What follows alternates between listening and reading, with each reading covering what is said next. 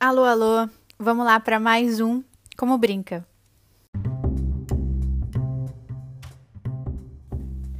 No Como Brinca de hoje, eu conversei com essa multitalentosa Raquel Renhac. A Raquel é atriz, cantora, designer, ela tem várias fases, como ela mesma diz. É, a gente conversou um pouquinho como foi interpretar a sua primeira protagonista no curta Um Espinho de Marfim, que está disponível em algumas sessões no YouTube. E é isso, ela conta um pouco pra gente como é ser Raquel. Então vai aí essa conversa. Antes de eu falar uma, qualquer outra coisa, a gente conversar qualquer assunto, eu acho super importante a gente abrir nossa conversa com um tema importantíssimo e necessário: ser mãe de gato. Eu vi que você é mãe de gato e eu achei importantíssimo a gente trazer isso para a nossa conversa e já começar assim, nesse tema polêmico. Olha, isso é algo muito recente. Ah, é? Eu sempre fui uma pessoa de cachorros. Eu tive um, um, um poodle por 16 anos e aí é, ele foi durou um, um, adolescente, né? Na verdade, eu, eu, não digo que eu tive um poodle, né? O poodle tinha uma família, porque poodle é, é, é dessa raça que manda em todo mundo, né? Uhum. é, é, o dono da casa. E aí eu morei com a minha prima quando eu fui para São Paulo. Provavelmente a gente vai falar isso em algum momento. Quando eu fui para São Paulo gravar a novela da SBT, e aí eu fiquei com ela até eu estabilizar e tal, entender essa dinâmica de novela. Vou morar em São Paulo, não vou morar em São Paulo. Fiquei com ela seis meses antes de ter a minha casinha e tudo lá. E aí eu ocupei o quarto dos gatos. Ah! Né? o quarto de hóspede era o quarto das duas gatas. Ah, então, maravilhoso. Eu tive uma convivência com gato que eu nunca tive. Gato brigando comigo porque eu tô puxando a coberta dele. Clássico, clássico. Então, uma dormia na minha barriga, dormia enrolada. A minha prima até brincou que a gata entrou em depressão quando eu voltei, quando eu saí do, da casa dela e fui para o apartamento. E, e, a outra dormia no travesseiro perto, assim. E, e, aí era uma rotina muito legal, porque elas ficavam na rua, em, em, minha prima mora em casa, elas ficavam na rua e vinham para casa quando tinha alguém. Uhum. Comigo não, quando eu chegava, botava o carro que estava voltando da gravação, elas já entravam, já ficavam juntos, já estavam o tempo todo grudadas. E aí despertou esse carinho, essa coisa por gato. Ah. E agora, na pandemia, o Arthur, meu namorado, nasceram gatinhos lá na empresa dele. É, é, é, muito engraçado, né? Nasceram gatinhos, foram doar os gatinhos. Esta gatinha sumiu no dia de pegar para do... levar todos para doação. Uhum. E ela reapareceu e ficava no colo dele na companhia, deitava no teclado do computador dele na companhia e ficava tudo com ele. e aí ele falou: Vou adotar. Vamos adotar? Ah. Eu falei: Vamos. E adotou uma gata. E aí agora quem manda na casa é ela. É a gata. É a gata. Ai, então, que maravilhoso. Mas é muito doido, né? Porque cachorro a gente pega, abraça, beija, e cachorro vira barriga e gosta, e gato não, ela morde, não quer, e, e a gente bota ela na nossa barriga e quer que ela fique esse gatinho, e ela não é esse gatinho não é. ainda. É. Cada um tem uma personalidade, né? Tipo, isso é muito interessante. É, mas eu me assusto ainda com essas coisas dele de escalar, de subir a, as estantes, de estar lá em ah. cima de de repente tem terra no chão, ela tá dentro do vaso de planta. Isso cachorro não faz. É, então isso não faz. Que... E planta realmente é um problema, tá? Eu tive Ai. que treinar. Eu tenho que treinar os meus assim, tipo, jogando é, um pouquinho de água, sabe? Quando eu vejo que eles estão uhum. comendo. Além de mãe de gato, é, me conta quem é a Raquel. Eita! E essa pergunta, acho que ela tem inúmeras respostas. Eu tenho a Raquel atriz, tem a Raquel cantora, tem, tem a Raquel ruiva, né? tem a Raquel roqueira, tem a Raquel bailarina. Ah, eu acho que é um, é um, é um monte de coisa numa pessoa só. Muito difícil, são várias versões. Acho que, que, que são várias fases, né? Amadurecimentos. Hum. É, eu, eu tinha a fase do sonho de ser vocalista de banda, e, e aí não dá para viver de música assim no, no Brasil, né? Sem uhum. você ter um incentivo, é muito difícil, é, é, é, uma vida muito dura. Tem a Raquel Designer, agora cenógrafa, pós-graduada. Que legal! Tem, tem, é, são várias vertentes, né? Eu acho que, que, que são fases. É, é, essa coisa da pandemia também veio para diversificar mais ainda isso, né? principalmente a gente com cultura. Uhum. Uhum. Mas é uma pergunta difícil. Tudo bem. Para anos de terapia. tá, então você canta, atua, faz um monte de coisa, designer também como você é. Mas o qual, o que que te levou para essa arte, para essa, essa arte, para esse lado de artes assim? Qual foi o primeiro toque assim, o primeiro contato que você teve? Foi a música, foi a atuação? Qual foi o primeiro contato?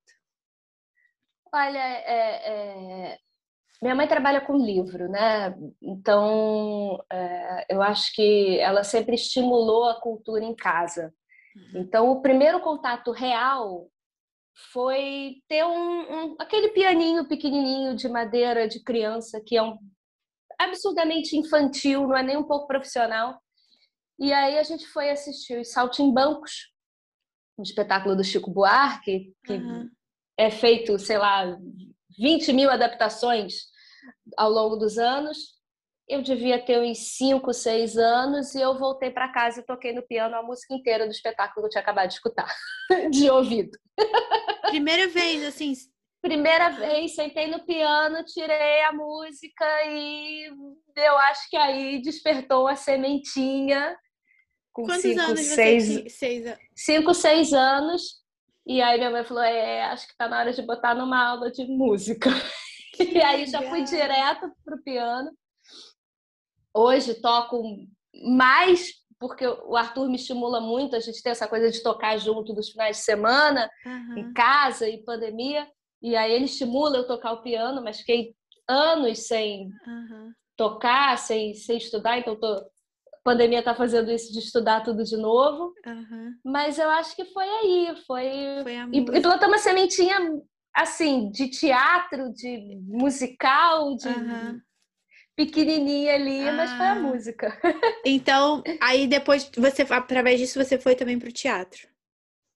Fui porque eu era muito tímida na escola. Eu tinha dificuldade demais de apresentar um trabalho, era um pandemônio na frente da turma me comunicar, socialização, eu sempre fui muito diferente, né? Hum. É, se você parar para pensar, hoje em dia o, o, diferente que é o legal. Mas na minha época de escola, anos 90, isso era um. Eu era a única ruiva da escola.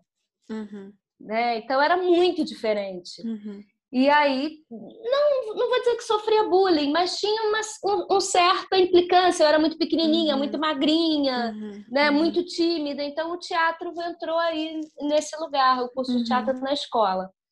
Depois, anos depois, já na faculdade, já com banda, já fazendo design, é, surgiu aquela época que na Malhação tinha uma banda na, uhum. na Globo, na, na, na uhum. série Malhação, tinha, tinha uhum. uma banda.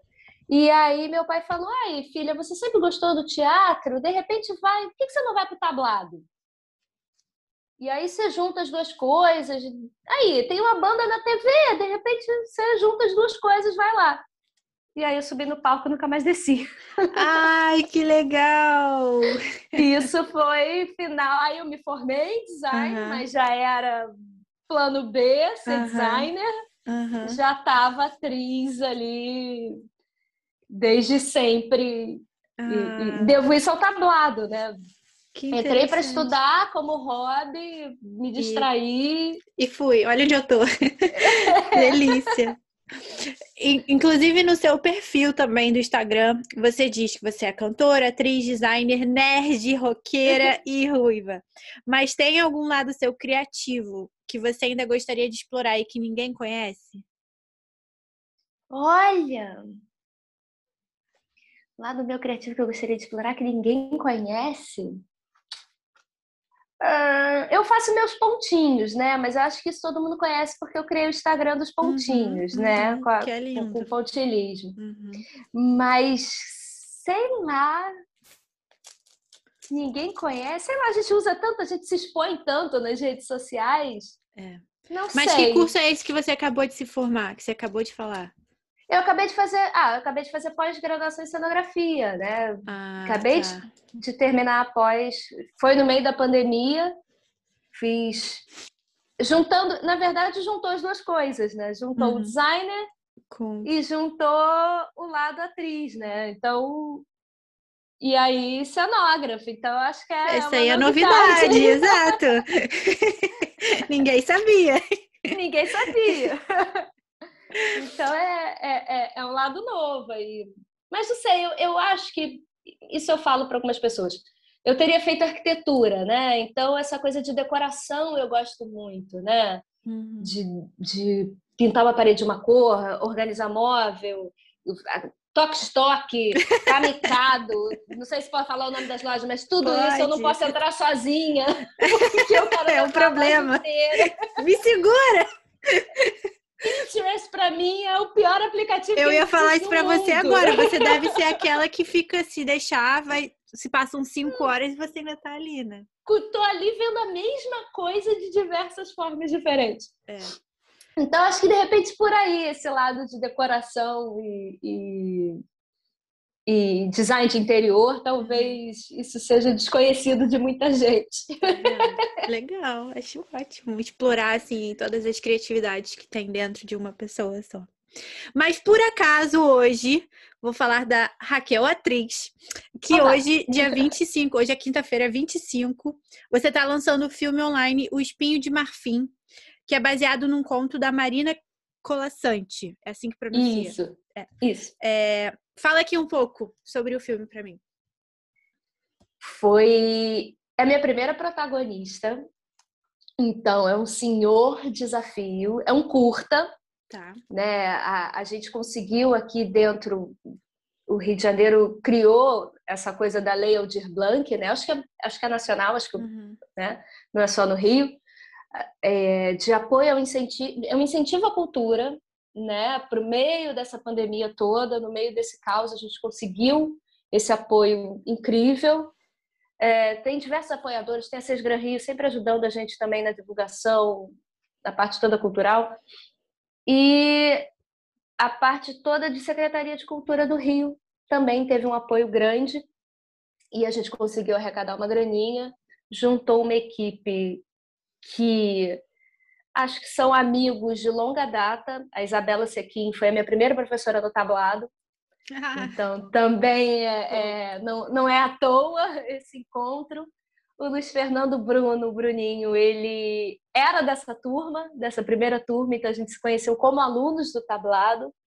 Depois, a minha primeira espetáculo profissional, ele me chamou, ele dirigiu, que foi o Alto de Natal, então também sempre estimulando e sempre me incentivando esse meu lado atriz.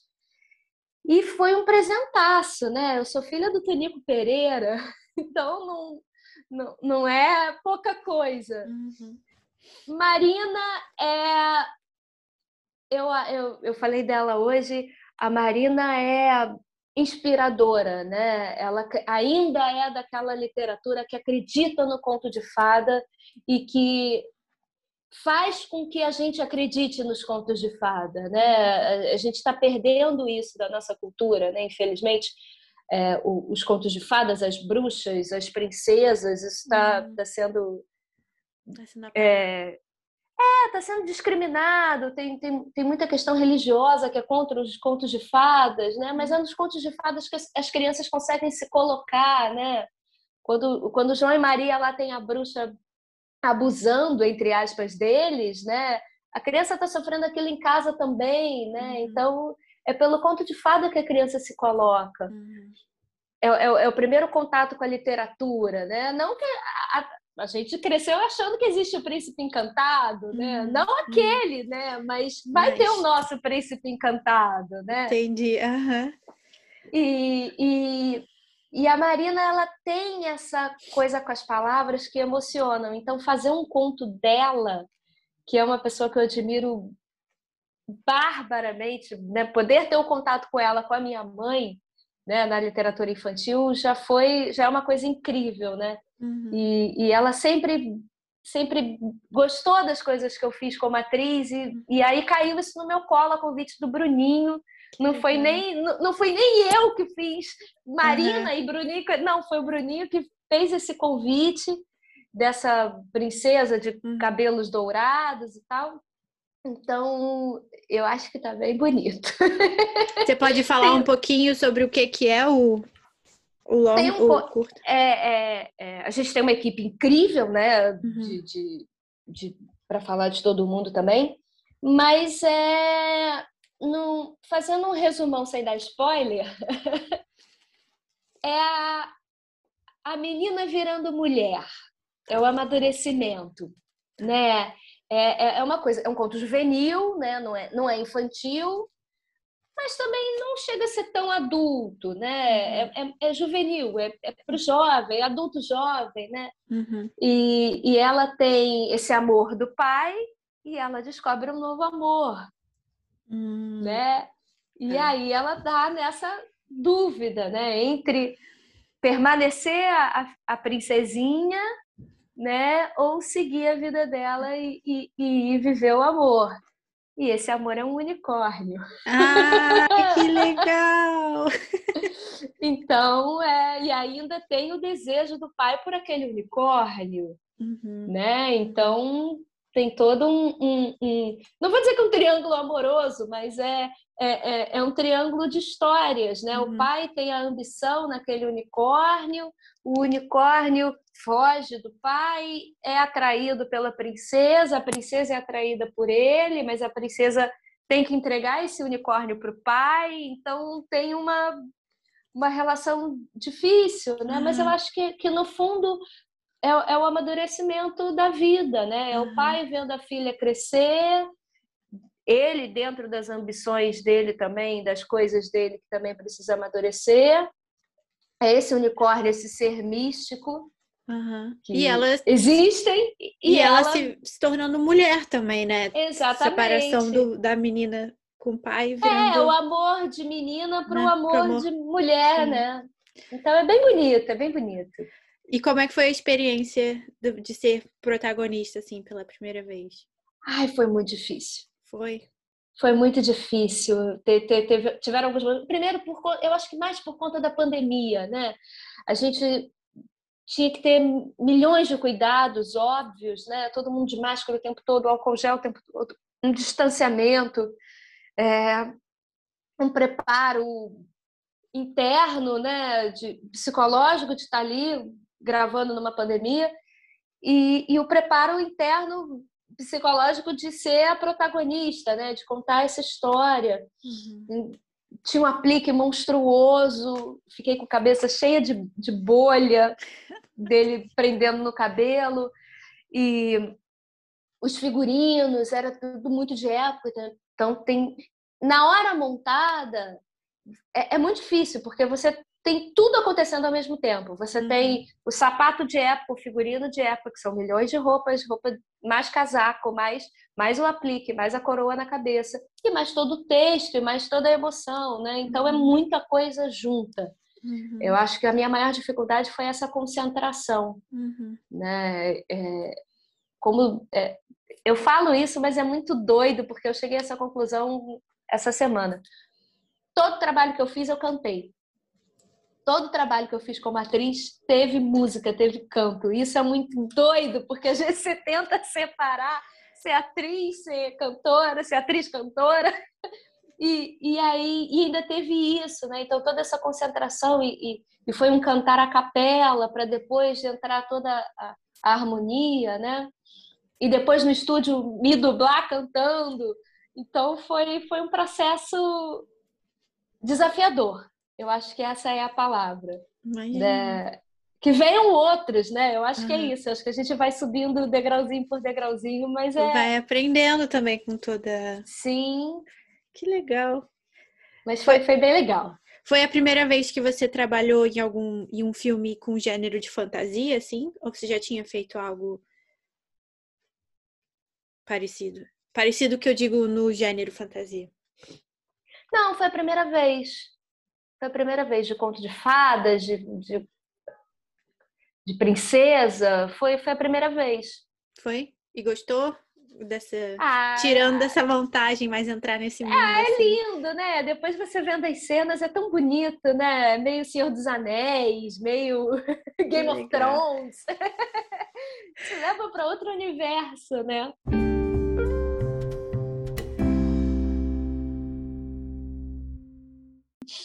Você falou um pouquinho que eu ia perguntar agora como é que foi a experiência de filmar durante a pandemia, né? É, você falou que ó, teve já os, né, a dificuldade de tudo, mas diminuiu também, tipo, o número de equipe lá. Como é que foi todo o processo de filmar esse filme durante a pandemia, né? É, esse foi o segundo filme que eu filmei durante a pandemia. Esse foi um curto, a gente gravou em quatro dias, gravamos duas diárias, uma equipe mega, mega reduzida, uhum. três, quatro pessoas para gravar umas cenas uhum. que vão ter no meio da mata e depois duas diárias com todo mundo, numa equipe eu acho que tinham 20 pessoas. Uhum, uhum. E gravei um longa, que eu não posso dizer muita coisa, porque contrato. Tudo bem. Mas com uma equipe grande, mas também reduzida. É... E foi muito doido, porque no longa as exigências, as coisas, como, como foi gravado em São Paulo, é, o sindicato artístico é muito presente lá. Não que aqui não seja, mas aqui no Rio tem tem a coisa do esperto, tem a coisa de dar-se um jeito carioca. Uhum. Isso é bom e ruim. Uhum. Bom porque a gente conseguiu gravar o curto em dois dias, quase mais de 12 horas de, de gravação por dia, e isso jamais aconteceria em São Paulo. Entendi. 12 horas de filmagem. E, e aí tivemos várias exigências, né? O, o mais surreal para mim era a hora da gente comer, que só podiam ter duas pessoas, du, três pessoas por mesa. E ainda assim era, era um distanciamento de quase dois metros de distância. Por pessoa, assim. Então uhum. acaba deixando o ambiente frio, porque na hora uhum. da alimentação é quando você relaxa com, você, uhum. eu tô ali de Raquel, eu não tô uhum. ali de Raquel atriz, né? Uhum. E aí você conversa, conhece a vida das pessoas e tal, uhum. figurino, equipe, cenário, figuração. Então foi um, foi um filme grande, um, um longa-metragem, mas com muito distanciamento. E aí é difícil. É muito difícil. Mas o processo é. de atuar também fica um pouco mais complicado, porque às vezes você não tem a chance de conhecer tanto eu não sei. É, eu acho que sim, porque tem todo o distanciamento físico também, né? A gente tá estava sendo testado de exame de Covid duas vezes por semana. Uhum. Né? Então, aquele negocinho enfiando dentro do nariz duas vezes por semana, toda a equipe, todo o elenco. Uhum. Mas ainda assim, né? não pode dar abraço. Somos brasileiros, abraçamos, é. É. encostamos nas pessoas para falar, né? Então, é difícil, foi, foi bem difícil, foi. assim, né? ainda mais ator, que é totalmente emotivo, né? uhum. né? Então, eu acho que a gente precisa passar por isso logo. É o que todo mundo espera, né? É... E como é que está sendo a pandemia para você, Raquel? Assim, como é que você está lidando com isso? Foi. Olha, ano passado foi bem difícil, né? É... Eu consegui ocupar bem a cabeça, até deixei um pouco de lado isso no início. Eu estava gravando textos, falando no Instagram, textos de amigos, lendo textos, né? Eu ficava, eu, eu pensei, ah, se essas palavras são me fazem chegar em algum lugar, elas vão ajudar outras pessoas a chegarem nesse lugar também, então eu vou ler te os textos que me tocam, né? Uhum. E aí, só que isso para você ter um canal fazendo isso, você sabe, toda semana exige muito, né? Você fazendo isso sozinha, me filmando, maquiagem, cabelo e e câmera e aquele negocinho ring light, como é que tá? Como é que pensa no cenário?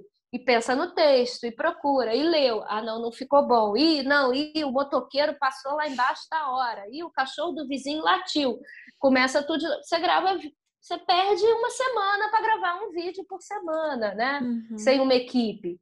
Então eu acabei desistindo um pouco. De vez em quando eu vou, gravo um tal, mas sem a obrigação de fazer isso toda terça-feira, que nem eu estava fazendo.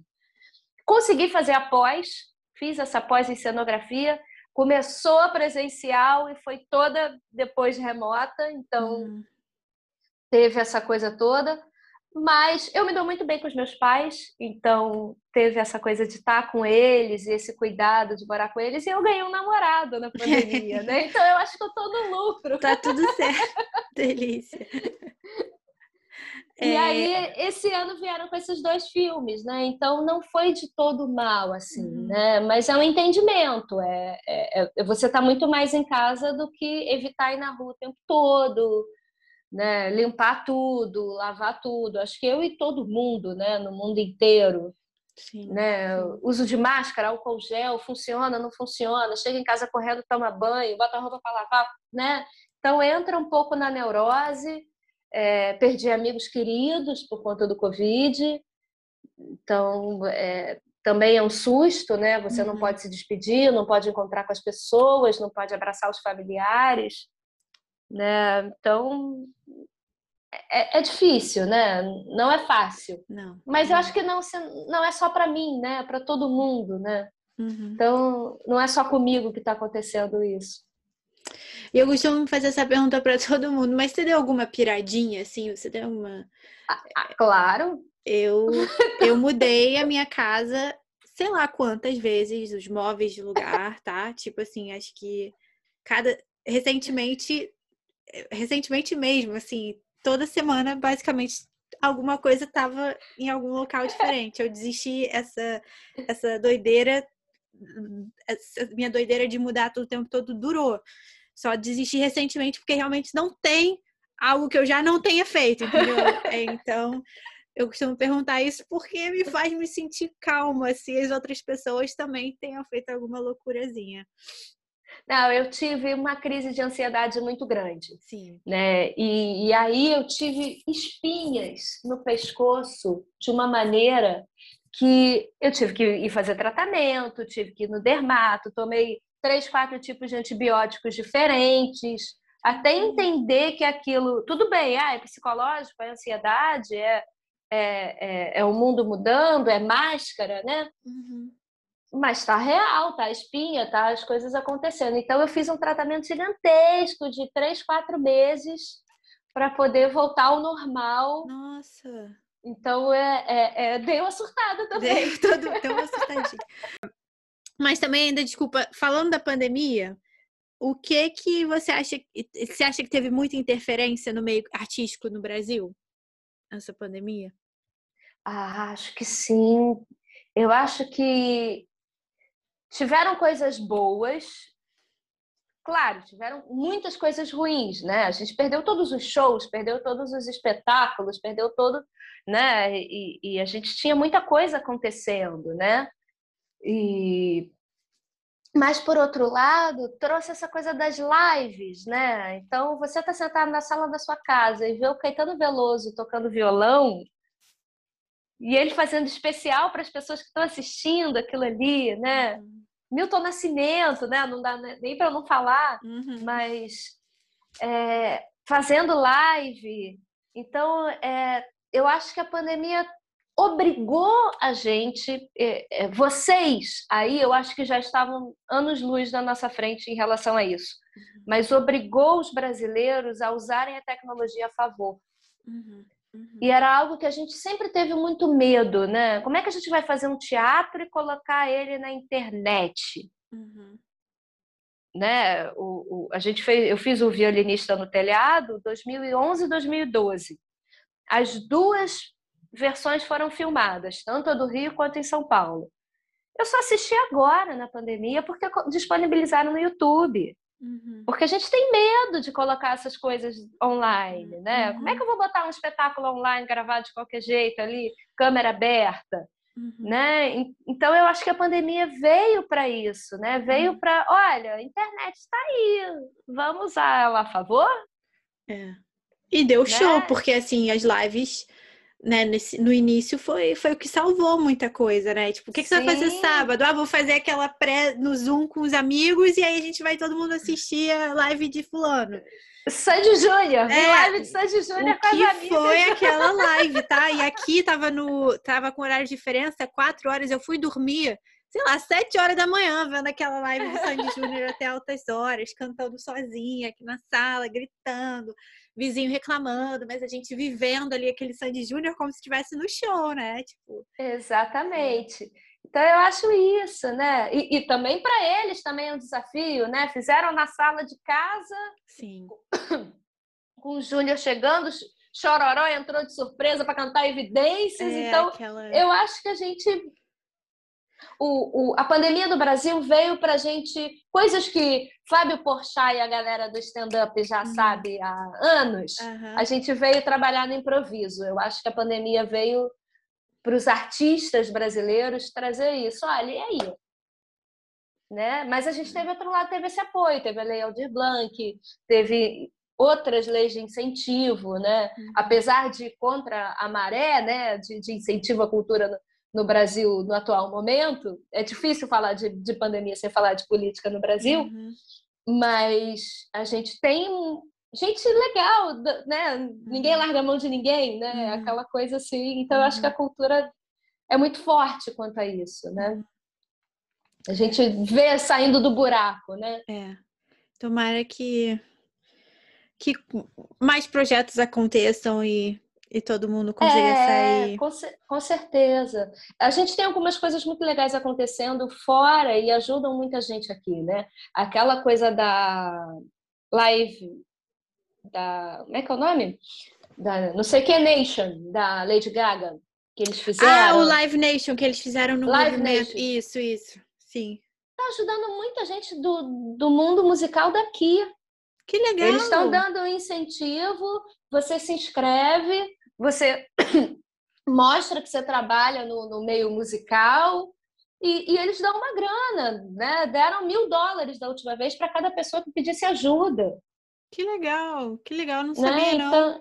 Pois é, então é, é um auxílio uhum. emergencial ali no, no mundo inteiro, né? Uhum. Então é, é, é, Lady Gaga, Paul McCartney, essa galera aí. Claro que tem muito mais empresas uhum. gigantescas envolvidas, né?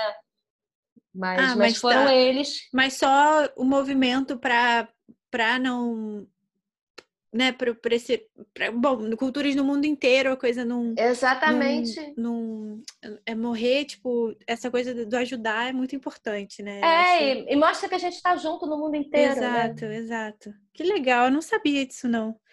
É, e Raquel, eu sei que você não vai poder falar dos seus futuros projetos, mas a gente está sabendo que está vendo um, um, grande aí. Ou tem, tem algum projeto, por exemplo, que você que você queria muito fazer e que você acha que pode rolar? Ou não? Ou algum projeto? Não sei, não sei. Eu gostaria de fazer, sabe o quê? Eu gostaria, adoraria fazer uma série no Netflix, por exemplo. Porque eu acho que a, Netflix está num lugar tão mundial, né? Que você vai ter um, uma visibilidade do seu trabalho tão grande, né? Verdade. E, e ainda vou dizer mais, fazer esses filmes adolescentes, né? Aquela é, para todos os garotos que amei, essas coisas assim. Uhum, fofíssimo, que todo mundo agora, é, todo mundo no final das contas é, assiste. É. Não conta, mas assiste, né? Então eu é. acho que, que, que essas coisas assim, eu acho que tem um lugarzinho ali é, e novela, né? Eu acho que fazer novela, fazer uma TV Globo, né? É o sonho de todo ator, uhum, né? Uhum. Não digo, é, eu nunca tive o sonho de ser uma Paola Oliveira, uma, uhum. né? É, Natália Dill, uma uhum. super protagonista zona, né? Uhum. Não, nunca tive essa fixação, mas sempre tive vontade de estar ali, de, de estar no meio, de, de ser mais uma coisa, né? Ah, eu uhum. fiz uma novela na Globo, ah, eu fiz um um, um, musical, ah, uma série na Netflix, né? Eu acho que são conquistas que a carreira, né? Então é, é mais por aí, né? E é aquele sonho que a gente corre atrás para virar realidade, né? Tomara, tomara. No início você falou então que depende da vibe, depende do dia. Qual a Raquel que temos hoje aqui? Hoje é a atriz, a, a, a cantora. Na verdade, podemos ter todas também, não tem problema. Mas qual, que, qual é a vibe eu do momento? Que, eu acho que hoje em dia eu já consigo lidar com todas essas personalidades ao mesmo tempo. eu não viro um psicopata de só ter uma. aquele filme do fragmentado, né? Cada hora. Sei, é um... sei, sei. Não, eu, hoje eu já consigo ser um pouquinho de cada, né? Tô perguntando é. porque agora vão vir as perguntas finais. Aí eu só queria saber para que lado levar. Eu queria se eu levava para o teatro, se eu levava para música, mas tudo bem. Aí já, fica no teu feeling. Já que você abriu o leque, a gente gosta, entendeu?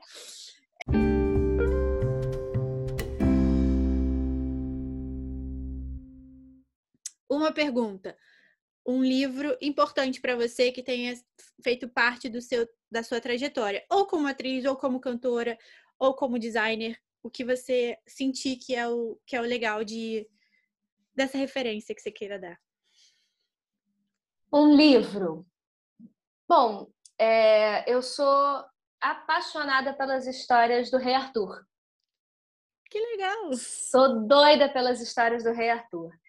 E tem um autor, eu acho que ele é americano, Posso estar falando a maior besteira da face da Terra, mas eu acho eu que ele é americano. Uhum. E ele é especialista em história inglesa. Ele é chama, é, o nome dele é Bernard Cornwell. Tá. E ele escreve, ele fez uma trilogia sobre o rei Arthur, que é apaixonante.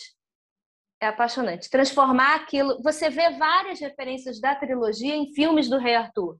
Uhum. O final do, do livro 1 um, tá naquele filme do Clive Owen, esse último da espada, o, a, o rei Arthur é a descrição dele do livro, então você vê as referências, só que ele é historiador. Então ele conta no livro, você fala assim, cara, rei Arthur existiu. Uhum. Isso não é mentira, isso não é conto de fadas, né? Então ele ensina a coisa daquela parede de escudo, é uma coisa de guerra. Então é muito legal, muito legal. Ele tem uma série que fizeram no Netflix que se chama O Último Reino, The Last Kingdom. Uhum, uhum. É genial, é para competir com Vikings, Game of Thrones, é alto nível. Não alto nível de roteiro. Então, eu acho que qualquer livro do Bernard Cornwell, para mim, é... é... é... uma boa. Ah, legal, ótima dica. É... Segunda pergunta é um filme. Pode ser mais de um, se você quiser. Um filme que tem a ver comigo, que tem a ver com carreira, que tem a ver um filme importante para você, assim, que faça um parte... filme importante para mim. Olha, tem alguns, hein? Mas eu acho que o mais importante, que é o que eu sempre falo, e, e, e não é pelo filme, né? Mas acabou sendo pelo filme, que eu acabei me apaixonando pelo filme. É o Hair. Sério? Que legal. É o Hair. Meus pais se conheceram num carnaval. Meu pai é do Sul e minha mãe é do Rio de Janeiro.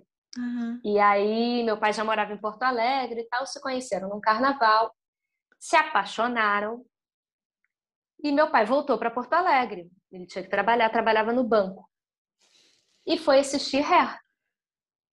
Quando ele chegou para assistir Hair, apareceu a minha mãe falando no, cinema em Porto Alegre sobre ensino à distância. Ela trabalhava na TVE nessa época, apareceu ela. Ele na mesma hora, eu digo que foi na mesma hora, mas não foi, foi naquela semana e uhum. tal. Ele pediu transferência do banco e veio para o Rio de Janeiro e eles estão juntos até hoje. Que lindo! e aí você então, veio disso, olha que. E aí a gente fica sabendo dessa história e assiste o filme, e o filme é uma história de amor, né? Amor pela vida, jovens hippies lutando contra a guerra do Vietnã. As músicas são. A trilha sonora no Spotify toca no carro o tempo inteiro. né? Então é, é, acabou juntando uma coisa na outra, né? Que legal. Ah, né?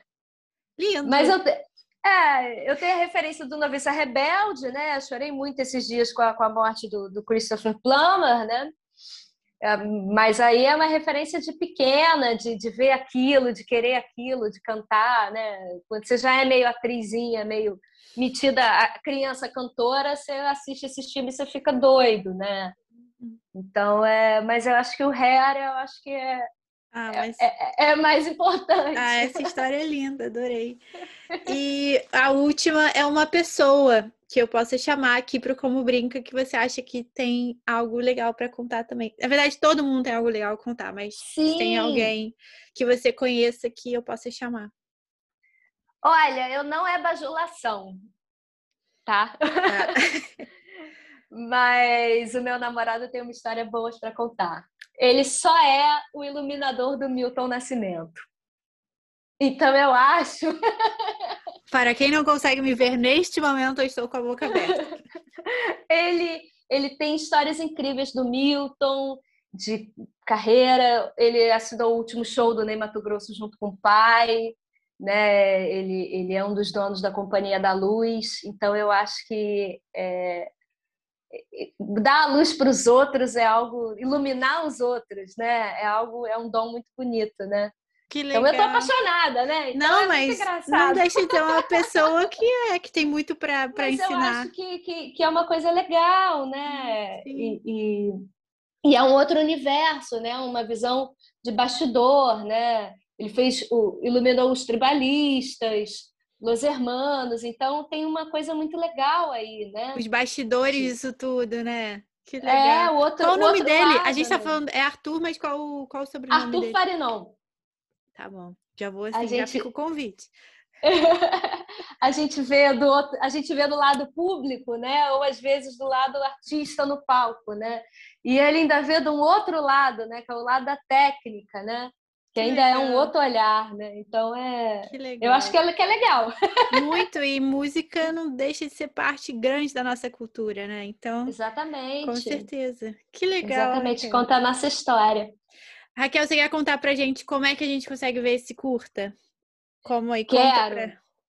Ele vai estar tá no YouTube, no canal Um Espinho de Marfim do YouTube. Eu acho que ele vai ficar mais tempo, né? Mas a gente está falando lá que vai ter essa pré-estreia hoje, dia 25, e aí ele fica até domingo, todos os dias às sete e meia. Não sei como é que eles vão conseguir fazer isso, eu não tenho a menor noção dessa tecnologia, uhum. como é que vai ser transmitido todos esses dias só às sete e meia. Uhum. Nessa sala de, de cinema aí que virou o YouTube.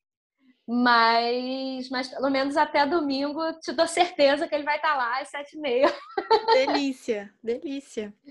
É, e depois eu... me contem tudo que achou. Por favor, eu vou também, eu vou assistir hoje, quer dizer, sete e meia daqui já, já sete e meia daí já é muito tarde aqui, mas amanhã eu assisto, que é sexta-feira a gente consegue. É, mas eu vou, é, eu vou deixar também todos os seus contatos, todos, quem quiser falar com a Raquel, quem quiser, quem quer curiosidade sobre o trabalho da Raquel, eu vou deixar seu Instagram lá no Como Brinca também. Oba. E e é isso, Raquel. Muito obrigado mesmo. Tipo, Ai, é, é, curto, mas a gente gosta de bater papo. A gente com certeza. É, se deixar as duas, é, se deixar, fala pra caramba. Exatamente. mas eu, você com certeza vai voltar, porque eu tô vendo que o que não falta é assunto aqui pro Como Brinca. Ah, mas, coisa boa. Muito, muito obrigado mesmo. Adorei, adorei, adorei mesmo.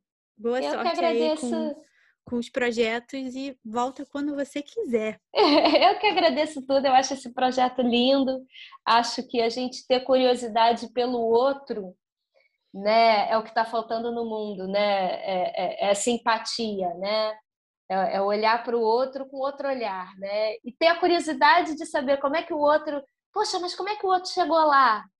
Não com, com aquela, não com inveja, não com, poxa, mas o outro está fazendo, eu queria fazer também. Não, com admiração, né? Isso que eu acho. Poxa, como é que o outro brinca? Que legal, né? É, é, não que eu vá querer ser a, a, a iluminadora, mas como é que estou usando como exemplo? Mas como é que ele faz, né? Como é que você é jornalista? Ai, como é que ela vai lá atrás, pesquisa, descobre as pessoas, né?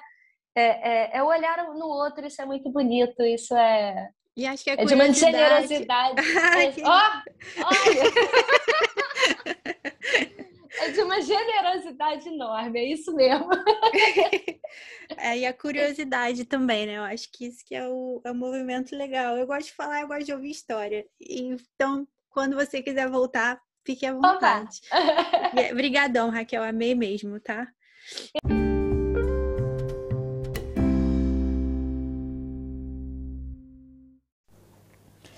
Alô, alô, domingo. Hoje é dia de Como Brinca.